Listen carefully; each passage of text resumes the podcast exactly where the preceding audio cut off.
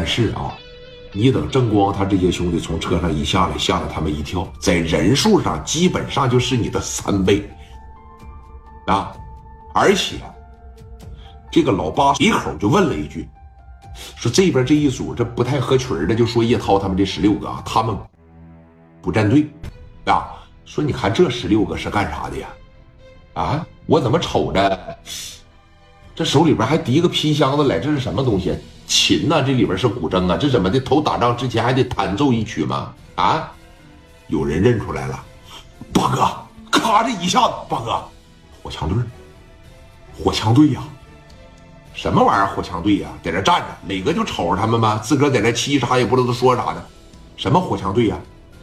刘子豪不知道吗？啊，哐的一拳打没个阿 Sir，我知道他呀，他挺厉害，让聂磊打跑的，知道吧？我知道啊，就这火枪队帮的忙，那不就十六个人吗？不是，他有迫击炮，啥迫击炮啊？那箱子里边装对。说到这儿的时候，沙三儿以及是老八心里边都有点麻了。这个东西吧，打仗没见着人之前，你没见着真正有气场的人之前，谁也不知道怎么回事对不对，哥？但是说你看，啊，大战这就一触即发了，已经没有你后悔的余地了。他说你真不知道人家大火枪队是怎么来的，人是怎么走的。叶涛过来干一仗，那在青岛名气就老大了。一看聂磊又把人给喊来了，更何况再加个李正光啊。高丽在这儿，怎么事儿？啊！就这不忘了叫嚣，哎，绝对不忘了叫嚣。说你看，老八和沙三往前这一上，后边跟着一大帮子兄弟。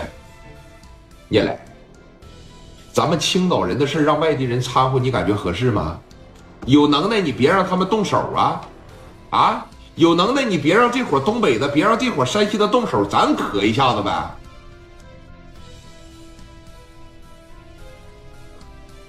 什么年代了，我还跟你玩这个呀？你都不跟我按套路出牌，一会儿合计绑我媳妇儿，一会儿打我媳妇儿一枪，一会儿你在我那婚礼上你给我放个狗鞭，你还给我切成两半。对付你这种恶心的人呐，我就得不择手段了。那我就得好好的给你比划比划了，聂磊，别人怕你，我不怕你，怕这一路弹火。这边还没说完话呢，后边兄弟们这刚掏出来，紧接着啊，皎洁的月光下，在这个操场上，在这个公园上，叶涛他们这一伙统一都是一个姿势，准备。这一说准备，小拉链声，呜呜呜呜呜呜，这一拉开，准备，又一准备，咵就给这玩意抬出来了，抬出来了。你就那小拉锁的声音就显得格外的散严呐，尤其是这两声准备，基本上都在那看，咔吧就给这玩意儿掏掏出来了。一开始说迫击炮，他还不信，那是不如迫击炮大，但是叶涛他们用的这种火推子，那可比五连做棒多了。你五连才多宽呢？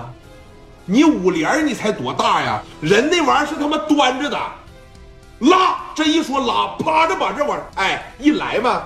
小火药往这一放，这一推上去，推十六个人，哇着往前一上，你就看着啊，那半拉，